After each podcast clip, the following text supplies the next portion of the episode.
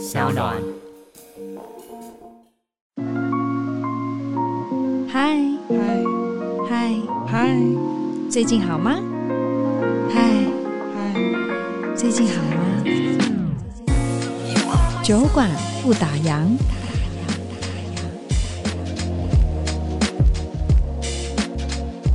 Hello，各位听众，大家好，我是杨千佩，欢迎收听 SoundOn 原创节目《酒馆不打烊》。这个世界上呢，简单的区分好，就是两种人，男人跟女人嘛。以前呢都不觉得当女人到底有什么特别的，我觉得常常就会想要抱怨，哎，当女人真的很麻烦呢，甚至希望下辈子有没有机会可以做男人。一直到我身为人妻、为人母，我才深刻的体会到，身为一个女性真的超级不简单的。往往呢，我们要在职场啦、婚姻啊、家庭、亲子当中要转换角色，要努力奋战。不过呢，要在每个领域活出自我，真的是非常的困难哦。婚姻感觉仿佛就是那个关键。其实踏入婚姻没有不好，只是说相对有更多更深层的责任要背负。如果你没有做好适当的准备的话呢，女生往往在这个婚姻关系里面哦，诸多角色切换的时候，就出现很多的状况。今天呢，小酒馆要邀请到的大来宾，他的人生也遇过蛮多的。状况题，但是她都可以迎刃而解。这几年也成为了女力的代表人物。很多女生遇到问题的第一个时间呢，都一定会想要请教她。她也帮助了许多在婚姻关系里面的女性朋友们解决问题。希望今天的访问可以让很多的职场妈妈或者是女性朋友都可以得到一些解答哦。我们欢迎酒馆大来宾律师娘林静茹。Hello，欢迎静茹姐。Hello，千佩好，各位呃听众们大家好，我是律师娘，也是斜杠主妇林静茹。真的很厉害，我说你这是神力女超人，你这是斜杠到一个天翻地覆哦，那什么什么事情你都可以做得很好。不过我们现在好好聊一下，在结婚之前跟呃结婚之后，原本的想象当中，你的个人的人生规划是什么？有想过会变成今天这样子的一个律师娘，或者是斜杠主妇吗？结婚之前你觉得你应该会长什么样子？我自己的个性人格特质是比较内向的人。然后当时，因为我跟我的先生在交往的阶段，大学毕业开始交往，一直到结婚，蛮长的一段时间，都是跟着他一起做一些小生意，然后一直都是就是他等于是出头在台面上的人。然后反正他交代什么，我就默默在后面做管钱呐、啊，然后或者是做一些比较后后台的规划。所以那时候就会觉得说，反正我就是把自己的光芒盖起来，然后老公出去出头就好了。那一直到结婚之后，因为我自己的原生家庭也是，我妈妈是一个很传统的家庭主妇，我我爸爸他的老公就是也是属于就是呃在外面那个呼风唤雨的大老板这样。对。所以说，其实这个角色分配啊，好像在我传根深蒂固的这种观念里面，好像夫妻之间的互动。就是这样，原生家庭的分配就应该长这样。女人就是在后面做男人的支柱，对不对？男人就是天，嗯，嗯，然后就是先生会照顾你啊，然后先生会保护你啊，反正你只要把小孩顾好，什么事情其他就不用烦恼。当时的话，在刚结婚的时候，我觉得虽然没有很明确的说哦，我这样子去讲我的想法，但我觉得我在我内心里其实是有这个东西在那边的。有个默默小小的规划，好像人生的版图憧憬，应该就是长得像爸爸妈妈那个年代这个样子。对，对，对，然后把后来照顾好，当个好妈妈，当个好太太这样。对，但是后来又发生了什么事情，会颠覆到你原本的想象呢？就感觉现在的路数是完全跟设定的是不一样，截然不同的两条路。对对对，所以其实我在我的那个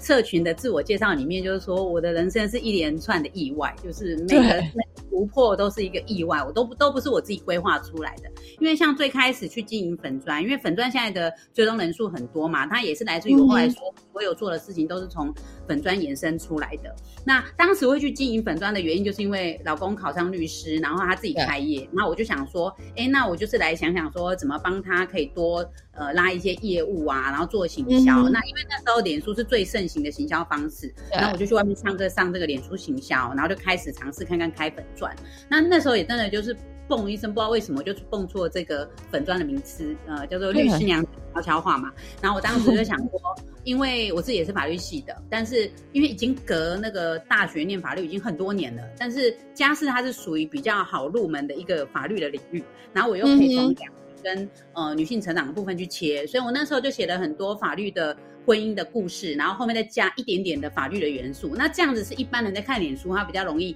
能够接受的。因为如果你整天都在法律的议题，人家其实是会没有那个耐心去看。那我也写很多婚姻里面你会发生的状况，然后呢，最后再带一个法律的小结语。觉得那时候就是最开始只是为了这个动机去经营，但是没想到过了两个月之后，就有呃出版社私讯我说：“哎，你要不要把你这个东西集结成书？”我就这样出了我的第一。哦然后哎，就多了一个身份，就叫做作家。作家，后来到现在是出了六本书，所以真的就很像个作家，应该就是个作家啦。因为有写专栏，有出书这样。对啊，一切都来的太快太突然。对，可是也就很特别的说，哎，你出了书，就会有人找你去演讲，所以你又多了讲师的身份。嗯、但是因为我我有说，就是我是一个很内向的人，所以当时第一次被邀请，静茹姐完全看不出来你很内向，觉得你超健谈的。可是当时我第一次被邀请演讲的时候，我一个礼拜都没有办法，不能吃，不能睡，然后整个人就瘦了三公斤。后来、哦、后来我就打电话跟那个演讲单位说，不好意思，我不敢上台。你看，这是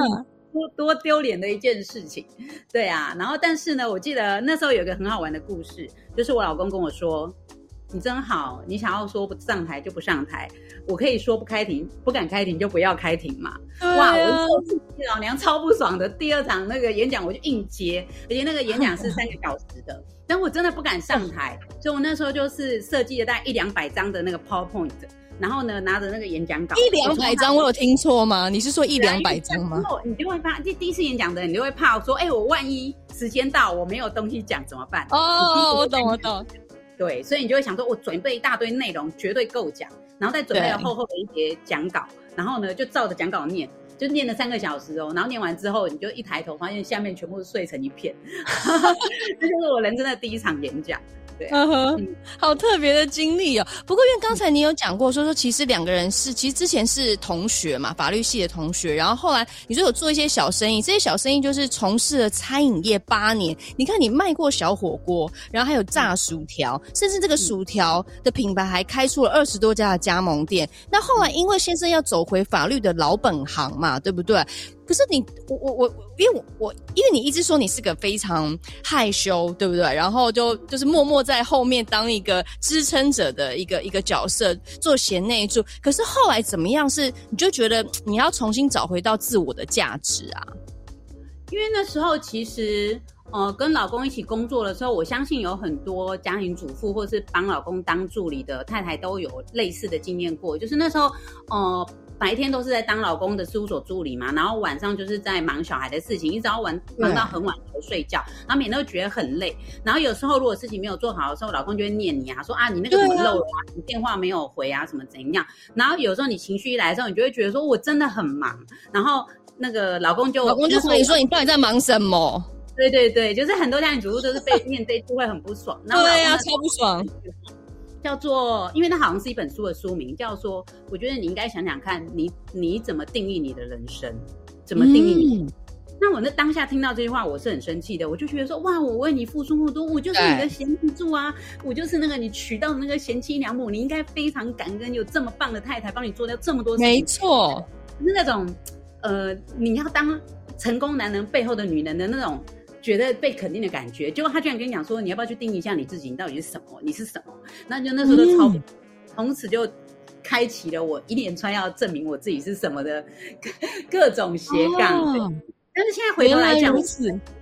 当时虽然有负面情绪，但结局其实是好的，因为他让我做了很多，呃，我其实可以做，但我不知道我可以做的事情，然后也鼓励了很多人。我觉得这个部分其实做后后来的结果是好的，这样。嗯哼嗯哼，当然，我觉得女性找到自我存在的价值是真的非常非常重要的，对不对？因为所以这个为什么静茹姐会这么受到欢迎的原因，就是你讲出了太多，不管是你的故事也好啦，或是不管是你的这个粉砖的这些呃小尝试也好，真的是讲到了我们的心坎深处诶，就是我觉得太多的女性朋友都是一种。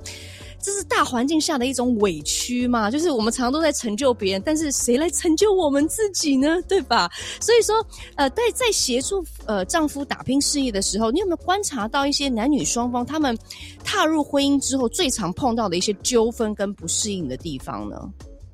我觉得其实很多人会把那个呃交往阶段的那个互动，把它移到结婚之后。然后以女生来讲的话，特别会容易觉得说，我结婚之后应该更好吧？因为我是比比那个交往的时候更亲密的一个身份呐、啊。嗯、所以如果你在交往的时候你会这么疼我，把我当公主的话，那照照道理结婚之后你应该要更疼我，因为我是你更亲密的人，是你要牵手一辈子的人。对，但是男生刚好相反，因为男生他们是那种狩猎的动物，他在还没有就是跟你结婚之前，他就是要追到你，把你弄到手上啊，然后所以他才会始终使出各种招数，还有就是他可能会伪装他自己，他本来的坏习惯啊，本来是一些比较呃那个很演一套啦，但是结婚之后就不就可以当做自己了，结果你就会出现一个非常大的想象落差，就是比如说以女生来讲，她就会觉得哦，怎么跟我婚前想象的那个婚姻可以拥有的幸福美满，说要给我幸福一辈子啊，什么什么疼爱我，什么怎么都不一样，跟我想的不一样，我怎么都变成在做家事当老妈子，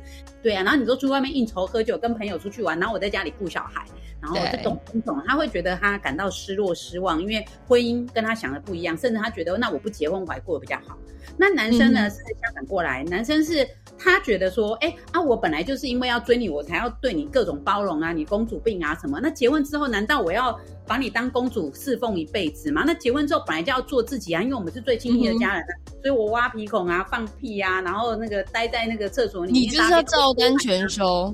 对啊，就是说啊，我亲密的人不就是这样吗？然后第二就是说，他可能也从他的原生家庭去学到这些想法，就是啊，妈妈不都是这样照顾我，所以我的太太应该去照顾我们的家庭。但是每个世代他们的那个两性观念是不一样的，所以他就会开始觉得说，哦，为什么我太太做一点家事就在抱怨，人家我妈妈已经做了一辈子啊，把我照顾好，大家家里对，然后这么认份，他也没讲过什么话。对啊，他说，哎、欸，你看我妈，哇，那个女生一听火就起来了，怎么已经学你妈？对啊，所以这个就是两性之间在结婚之后会出现的一个很大的落差。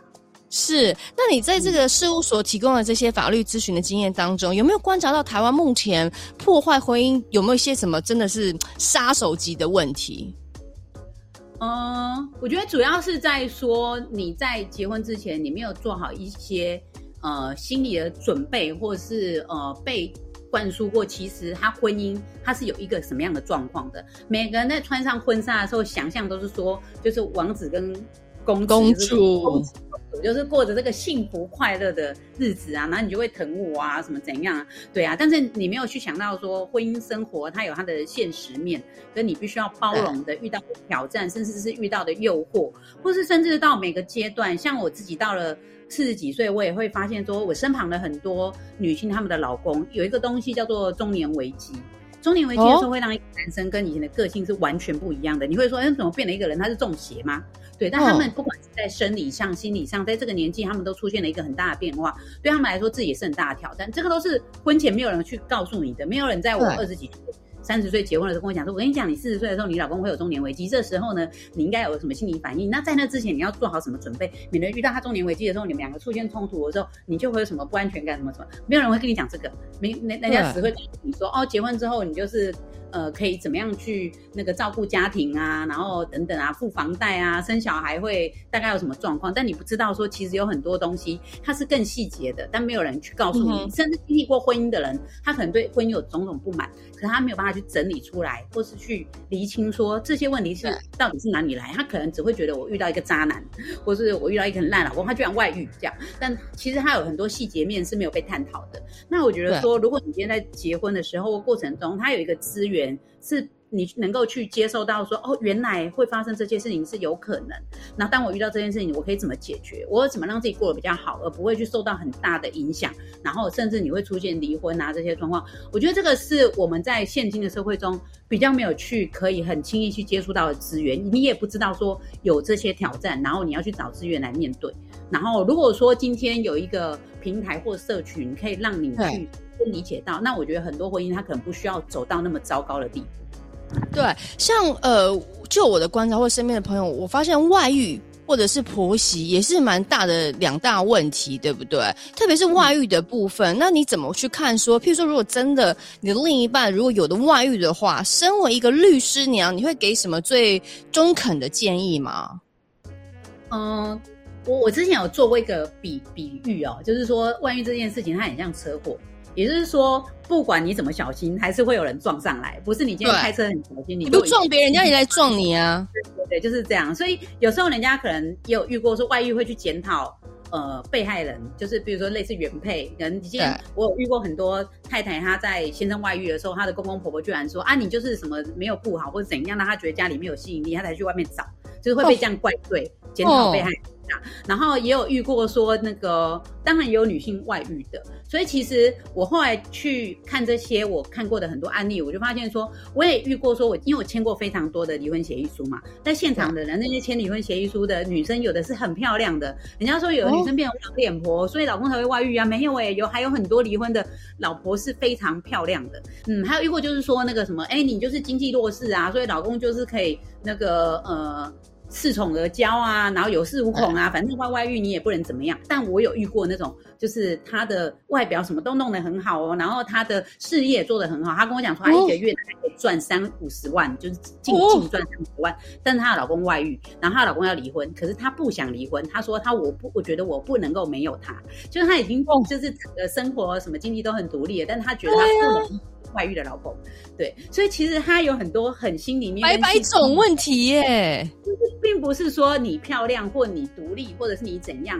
你的外你的另外一半就一定不会外遇的。哦、uh-huh. 所以就你没有办法去，就是真的你可以做很多事情，但他没有办法告诉你说你不会遇到这件，就是很多女生都不想要遇到的事情。但我们只能说，如果今天不能避免。呃，遇到车祸，就算你再怎么小心，也有人要撞撞上来的时候，那你要做的事事情是什么？那有两个嘛，一个就是你不要开车，就是你不要结婚，那你就不会有伴侣外遇的问题。对，这个是这个是那个啦，就是单身主义的讲法。那另外一个就是说，哈，你今天选择婚姻的，那要做的就是说，我们今天那个担心发生车祸，你会做什么？除了你小心开车，你就是会买保险，对不对？对啊，嗯、就是。是强制险啊，或者是其他什么第三责任险啊等等这样，然后什么超额险，这个东西呢，就有点像我们婚姻要讲的保险，就是你如果在你的经济是独立的，生活是独立的，思考是独立的时候，我才会跟大家说，就是女生就是在婚姻当中，你还是要有这三个独立。就当你这些东西独立的时候，就即使另外一半今天外遇，然后甚至他要离开你的时候，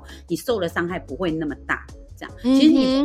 还没跟他结婚之前，你也是一个人过了那么多年呐、啊，一般的结婚。三十岁了，对啊，所以你当下会觉得很痛苦，会不能没有他。那个最大的原因是因为那是一种被否定的感觉，就是一个人离开你的时候，你会觉得，比如说身旁人会怎么看你，他不会觉得你有问题，人家才会跟你离婚，你是不是哪里没做好，然后人家才会嫌弃你等等，然后就是没有经营好婚姻，好像这是个你的人生的失败的点，这样。像我有身旁一个朋友，就是她长得又漂亮又会赚钱，然后我也觉得她个性很好等等，可是她。现在是二婚，但他就会常常觉得说，我是不是有什么问题？我的第一任才会这样对我，然后我就会跟他讲说，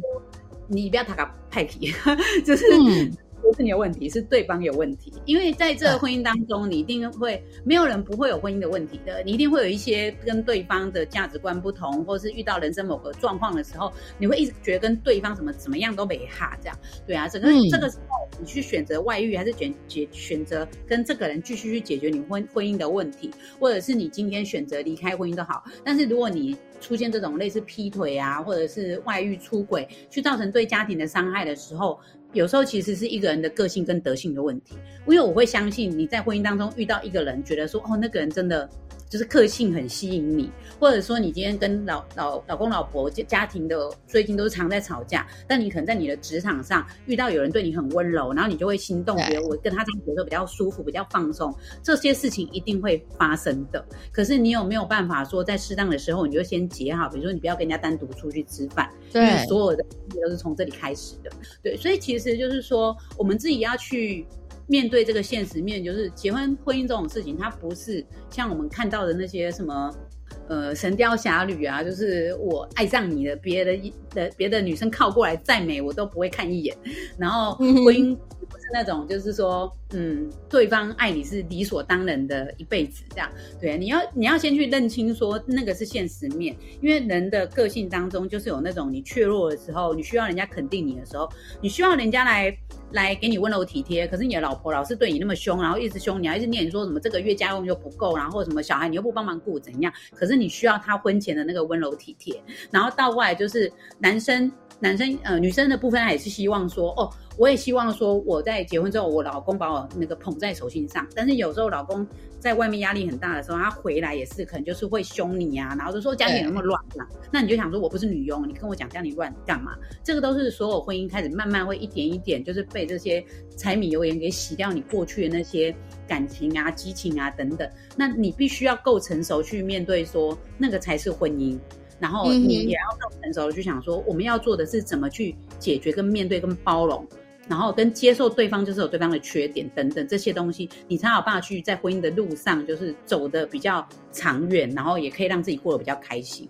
婚姻真的是要好好的经营哎，吼，真的是还蛮难的一件事情。那如果两性或是婚姻关系当中不被另一半尊重的话，我们女性朋友们应该怎么样子去相处呢？就像刚刚我们提到很多的情境题啊，你怎么不去整理一下？家里很乱呢？啊，你到底在每天在忙什么？然后就瞎忙一通。就是当对方没有把你对他的好，或是对家庭的付出视为是一种感恩，他觉得这种理所当然，然后嫌东嫌西的话，那我们女性朋友们应该怎么自处呢？我相信这个问题应该是蛮多女性朋友会遇到的。嗯，我觉得会这样想是还蛮。其实它是符合人性的，因为今天如果一个先生他特别是在外面工作，他的呃，甚至他的工作表现是很好的，当然也有另外一种，我有遇过那种外面很差，他就把他所有的负面跟受到的委屈都回家里。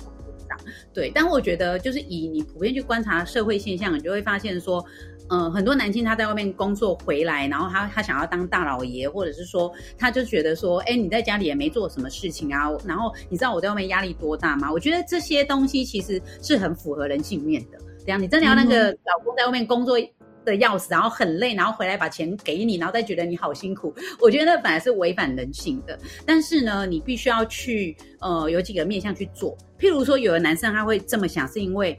呃，就是像我们台语有一个名词叫做“扣谁”，就是他觉得说他态度对你怎么样，你也没办法啊，因为你现在经济就是要靠他嘛，要、啊、不然你出去外面找工作。Oh. 很多老公就是会讲这句，要、啊、不然你去外面找工作，你觉得很委屈，那你去外面找工作。嗯，那你这时候你要回什么？那你就去外面找工作啊，那也真的是可以啊，这样。对，因为我跟我之前也会有类似这样子，他就会觉得说，啊，不然你要抱不要抱怨嘛，不然你去外面找工作嘛。对，那后来的确我也走了很多自己的斜杠身份出来，然后。所以他后来其实他会尊重你，他会觉得说哦，有哎、欸，其实你是有能力去帮自己做好这些事情跟人生的生涯规划的。然后他就会觉得，哎、欸，那我之前这样子讲好像不太对。他不见得会讲得很明，但你会发现他的态度是转变的。所以其实我觉得，女生如果你今天受到这个状况的时候，你需要去评估说，呃，你或或许是在小孩比较大一点的时候，你真的可以去做一些事情，然后告诉对。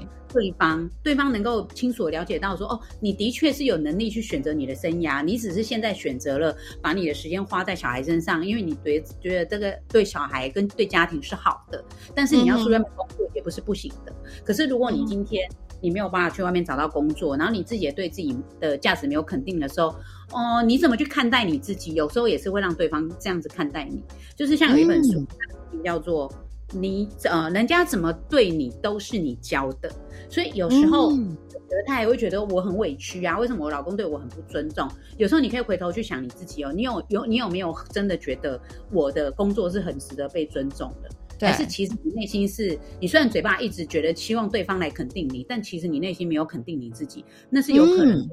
对啊，那很多时候，为什么人家都说我们女生要先爱自己，对不对？别人才会懂得怎么样爱你。就你要先懂得尊重你自己，另一半才会懂得尊重你。因为那是一种示范呐、啊。如果你示范给对方说，我就是可以，我用我就是用最便宜的东西，然后吃剩菜就好，然后那个我都是这样委屈我自己，然后把自己放在最后面。那当然，对方都说哦，那你就是放在最后面，因为连你自己都把自己放在最后面，当然对方也觉得你要把自己放在最后面呐、啊。我觉得这个比较好玩的是，如果以我们这个年代，大概在那个四十几岁左右的女生的话，我们在年轻的时候，我们接受到的两性关系。真的是比较没有女性自主跟独立的哦。我们那时候看什么琼瑶啊，或者是一些小说，你会你也你会发现女生都是柔弱的，那么对吼委屈的这样。然后只只要你就是委屈到某个阶段，有一天男主角就会发现说，哇，原来你受了这么委屈，我们要好好疼你，从今之后，从此之后，我一定要好好的照顾你，来弥补你受的委屈。我会发现我们的小说情节跟两性关系，在我们那个年代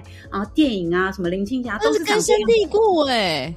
里面都是那个女生都是柔弱的，那你在这样子脑状况下，你就会觉得说，哦，我只要一直柔弱受委屈，那有一天我老公就会知道说我为他承受了这么多，然后应该要好好的补偿我。但事实上，你后来会发现说，好像人性不是这样子的，他反而会因为你就是把自己放在最后一位，所以他就觉得说，嗯、哦，所以你放在最后一位，这个是一种习惯嘛？对啊，所以我觉得说我我其实会不会觉得我自己是呃，比如说女权主义者啊，嗯、然后。呃，什么大女人主义啊，女强人主义，我反而会觉得说，其实我们要重新去思考，在两性当中，这两个角色其实是有他们各自的呃，从原生家庭带来的这个课题。那而且每个人的课题不一样哦，有些人的课题可能是他从小看到他爸爸就是打妈妈家暴，那有、oh. 有有一种人是从小妈妈就跑掉。对，他们有各式各样的不同的课题，从他们的原生家庭带出来，然后我也会觉得说，会因为这个原生家庭的课题，会让你在选择伴侣的时候，其实是会受影响的。譬如说，好了，呃，在我那个先生啊，我觉得我先生的原生家庭里面呢，我的婆婆是属于张罗家事跟所有的事情是属于比较能干的，所以我觉得我先生在他原生家庭看到的是，他可能会希望他自己是一个在家庭里面决断力，就是当一家之主。然后是由他来做决定的那个人，他是主人，这样他会比较希望东西他被凸显出来。然后因为我说我我的原生家庭是妈妈从小就是那个呃就很传统的家庭主妇，而且我老我爸爸就是比较大男人。对，所以我从东西加出来，我就觉得，哎，女生好像这样子就是 OK 的，哎，这样子可能就是把我们两个会拉在一起。因为我先生可能今天去选择伴侣的时候，他不会去选择女强人，他不会去选择很在乎自己工作跟事业的人，因为他会觉得说那种人可能会跟他他罩不住。讲他如果有一个家里都帮他弄好的，他就是可以当一家之主。因为这样子我们就结合在一起的。啊，刚开始前几年的时候，可能就是因为有很多家里的事情，小孩我们一一结婚就有小孩嘛，所以这些。忙碌当中，或是为经济努力的过程中，好像也还 OK，时间就很快的过去。可是当我们的小孩稍微大一点的时候，跟经济稍微稳定的时候，这时候我们会去面对你原来要处理的这个课题，我就会发现说，哎，一直忍耐这个东西，那只是我从我的妈妈身上学到的。对。可是我本身的呃本质原原我，我其实不想要这样，所以我开始觉得。嗯这些东西，就是我一直在忍耐，然后我一直去呃埋没我自己想要做的事情，然后都是觉得我为别人牺牲，但那个不是我想要的，因为我不是选择了我想当家庭主妇，而是牺牲我自己当家庭主妇。嗯、当他一直累积累积到某个时候就会爆发了，爆发的时候就是两个人在面对这课题了，就是我老公会觉得说啊，你以前不是都可以吗？以前不是都为什么现在不行了？出去外面这样弄，反正你就是把小孩照顾，现在为什么不可以了？那不懂你为什么变了这样。那对我来说，我可能就，我我已经包容这么多了，你可以不要要求我要包容一辈子吗？当这个课题出现的时候，嗯、就是你有没有去成熟去面对婚姻这件事情？婚姻这件事情真的是要你来做功课的，不是要你来享受跟找一个人来。爱你，然后那个就是他什么你，把你像公主一样捧在手心上，或是有，或是有，或是有一个非常漂亮的公主会好好来伺候你，对不对？对一辈子这样子。还有一个就是说，人家说什么啊，我就是这一半，然后他是另外一半，然后我们到那个才才是变成一个圆。事实上不是，如果你们两个各自没有办法成为一个圆，然后你要靠对方把你凑成一个圆的时候，这个才是婚姻关系最大的危险，因为你永远都觉得。嗯靠别人来帮我完成什么？我要老公对我很体贴，我才有办法过得很幸福。所以你就会觉得说他没有做到的时候，你就一直怨他，然后说你怎么跟我想象的不一样？你答应我的呢？对，那对方就会觉得说你可不可以独立一点啊？为什么一定要靠我？我们有每个人要面对的课题跟辛苦跟压力呀、啊。我这份工作已经很烦了，你回来还要我帮你做家事，什么等等，就会开始你一直在要求对方，希望对方改变，但人其实是不太可能改变的。对，就是你有办法。提升，但你不会改变。就是当你是一个就是很懒惰的人，你不会变勤快。可是你可以让自己就是为了什么目标，你去让自己做做得更好一点。所以这些期待都是，如果你在婚姻当中更成熟，你就会知发现这件事情，就是我们都必须要照顾好自己，不管是男生跟女生。当你有办法照顾好自己，一个人也过得很好的时候，你们两个人就可以过得很好。嗯，那是什么样的机缘开始觉得，哎，我我必须要鼓励女性？朋友们，或者说你，你真的想要帮助他们，甚至是协助斜杠的这些职业呢？因为我看，其实我都有偷偷加入，你知道吗？譬如说，不管是啊，我们律师娘的粉专也好啦，或者是我有上我们的网页，或是我还有用 Line 有没有娘子军创业成长二群，我全部都有加入，你知道吗？还有社团，因为我就觉得不知道啊，女生朋友们在这个里面可以找到好多的力量。是什么时候你才发现说，哎，我真的是可以多多帮助这些需要帮助的女性朋友呢？嗯，我觉得有一个过程当中，就是那时候在跟老公一起在事务所工作的时候，那也因为那时候我写的很写了很多家事相关的一些婚姻的知识，所以我们事务所有很多案件是来自于就是呃婚姻啊、离婚啊、监护权这些问题。那我就会发现很多女生她在离婚的时候，如果她没有一个独立的经济能力，那个是离婚最惨的状况，因为你连养活。嗯没有办法，然后甚至呢，你可能把小孩就是带大了，比如说国小了，然后十几年的青春过去了，你的职涯也跟那个一般社会脱节的时候，这时候老公要跟你离婚的时候，你不管是经济陷入危机，或是未来你的生涯，你四十岁以后的人生，跟你甚至你没有办法去养你，就是一直以来带了十几年的小孩。因为你的经济上是养不活他们的，对，对啊，所以就会发生这个状况是，那是一个女生在面对婚姻结束的时候最惨的状况了。就是如果当你经济稳定的时候，其他还是比较小条的事情，你可以慢慢去解决，受受受的伤可以去慢慢的疗愈，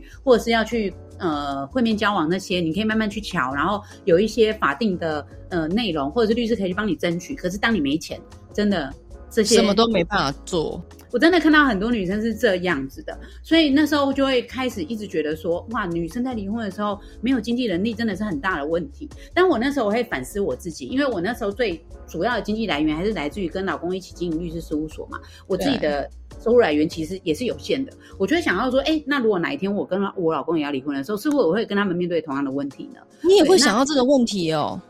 嗯，对，那个东西其实是会存在你的心里的。你会讲说，哎，发生在他身上。像我，我们那时候有遇到一个 case，就是说，那个老婆本来也是跟她老公一起一起经营一个公司，然后老公就是公司负责人嘛，然后老婆就是像现在很多太太还是这样的角色，就是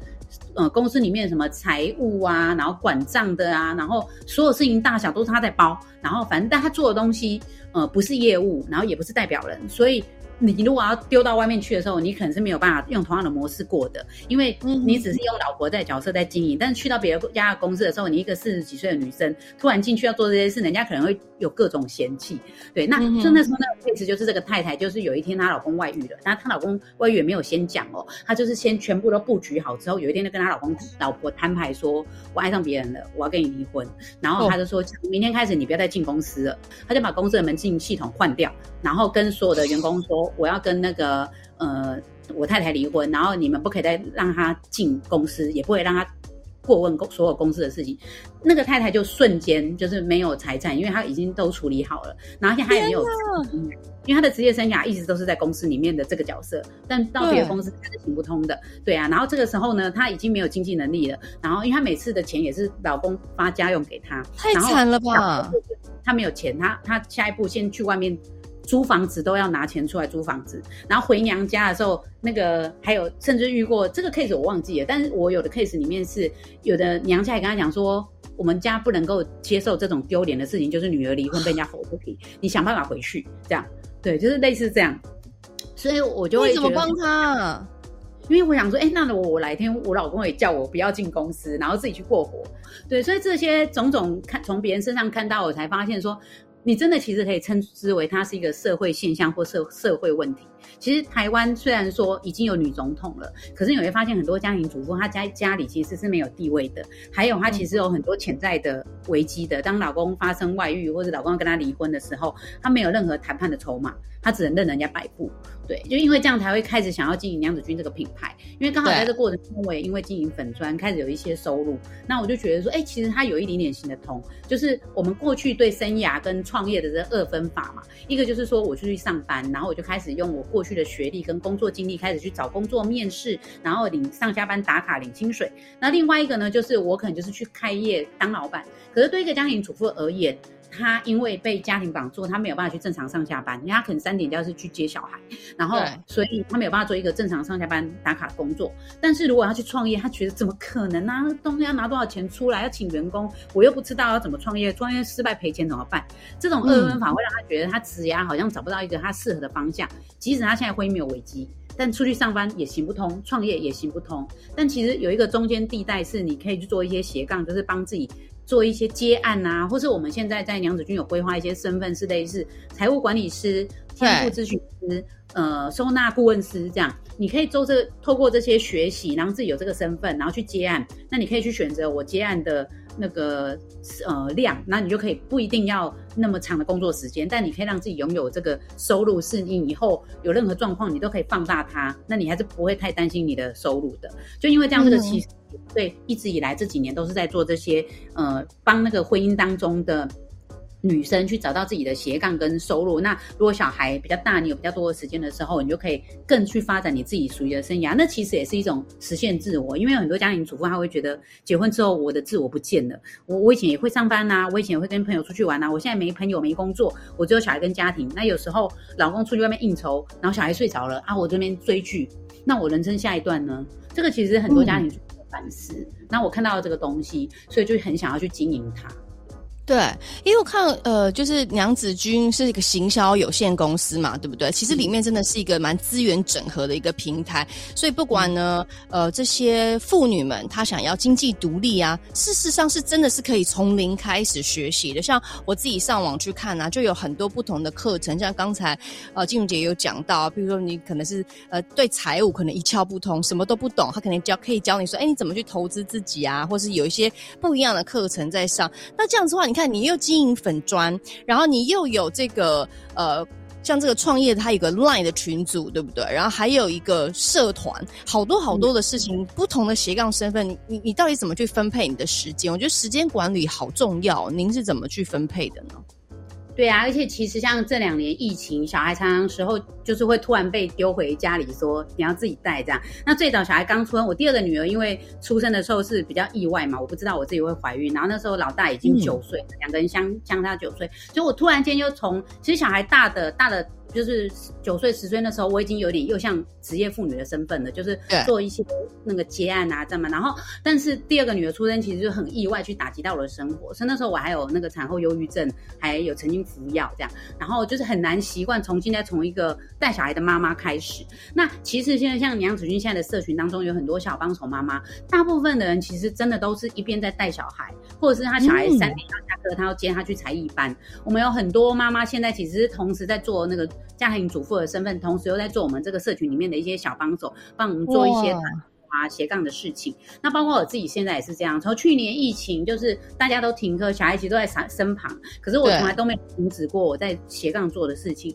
从去年到现在，我们多了呃团购的的这个部分，然后也多了很多。因为早期娘子军其实只有开一些。行销跟创业的小课程，但后来反而是因为疫情开始，大家都在家里居家工作的时候，我们就开发了团购，还有帮很多的培训单位，就是我刚刚讲的那些呃天赋咨询师啊，然后健康管理师等等，帮他们去做一些媒介呃妇女的那个身份的这些斜杠身份的培训。对，所以我反而因为这两年的居家隔离，就是做了更多斜杠的事情，所以也因为这样，我就是真的可以很深刻去体会到说，哇，妈妈做这些事情真的是很需要去抽出这些。很零碎的时间，所以我们现在小帮手平台几乎大部分的妈妈都是一边在带小孩，然后跟小孩这边抢手机工作，然后那个可能带小孩去外面，然后让他们去呃，比如说旁边的那个游乐场玩一个小时，然后妈妈就带着笔电那边赶快把那个文案什么打好。我们这边的妈妈几乎都是这样子在工作的，然后甚至小孩睡觉十一点多，他们才熬夜在工作，然后到十二点一点都还在处理那个商品的事情。对，是。但也是要跟妈妈说，如果你对自己有期许，你愿意去牺牲一些事情，比如说追剧、放松。然后忍耐那个家里乱一点没关系，或甚至你要去承受另外一半的压力，因为我们有很多小帮手，他刚开始在做娘子军的事情的时候，其实另一半是会给他压力，他都会觉得说，啊，你这样能赚多少钱？你不如把小孩过得过呃顾好，然后他甚至会说，啊，不然你赚多少，我给你，你不要工作，这样。哎，是不是男人见不得女人好啊？啊、嗯，我觉得有有一些，有一些男生他应该是会，他其实有点担心你成长，他他担心他控制不了你，因为当你的。生活、朋友跟那个经济都控制在他身上，他觉得就是你不会有变化，人都是害怕变化的，对，啊，那就觉得他控制得了你，所以他很有安全感。可是当你经济也可以靠自己，然后生活也过得很精彩的时候，他会突然出现。如果他对自己的信心不够，他会没有那个安全感，说，哎，你会不会突然哪天有小王啊，或是什么怎样会造反啊？这样我控制不了你这样，对，其实是有可能。所以。有一部分的男生可能会因为这样子会反对他的他的女人，就是有自己的生涯向外发展，对对对，然后也不喜欢想说你那个朋友可不可靠，会不会骗你这样。对，所以他们也会遇到一些这些状况。那我也有遇过那个小帮手的先另外一半先生，对他就真的蛮支持的。他说：“你不要太累就好，嗯、然后赚多少钱没关系，反正家里经济是我在扛，那你就做你开心的事情。”这样也有遇到的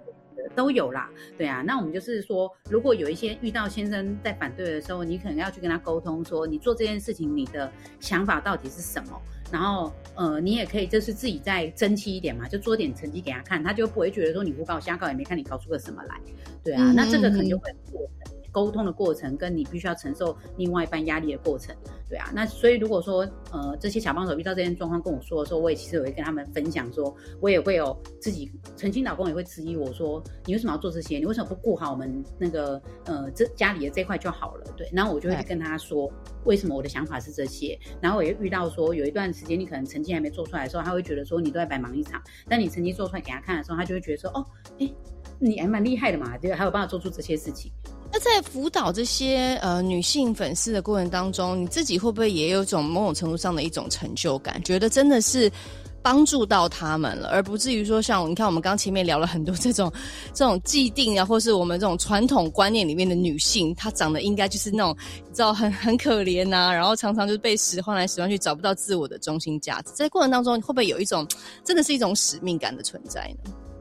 对，使命感是是有的，就是真的有遇到一些女生，她来跟我反馈说，她觉得遇到娘子军之后，她的人生转了个弯，然后是人生完全改变，或者、嗯、是想改变，然后呃，有的甚至是另外一半是肯定的，他会觉得说你变漂亮了，变得有自信了，然后有自己的。哦要忙了不会一直来纠缠我这样，等等，就是有一些这些好的部分。然后，嗯、呃，我觉得我我会一直觉得这个东西其实多多少少都有一些运气的存在。就是你今天有办法去建立一个这样的粉丝团，最终的人数这样，然后有办法走到这样，我都会觉得说，呃，我自己也很努力，但觉得也有很大一部分是运气跟别人给我的资源跟支持。所以我都一直提醒自己说，你就是要记得这个资源就是。因为这个资源放在你身上，所以你有那个使命要去帮助别人，否则为什么这么好的资源要放在你身上？嗯嗯嗯嗯。那最后呢，可不可以给一些在家庭啊，或是两性婚姻当中努力追寻自我幸福的女性朋友们一些建议呢？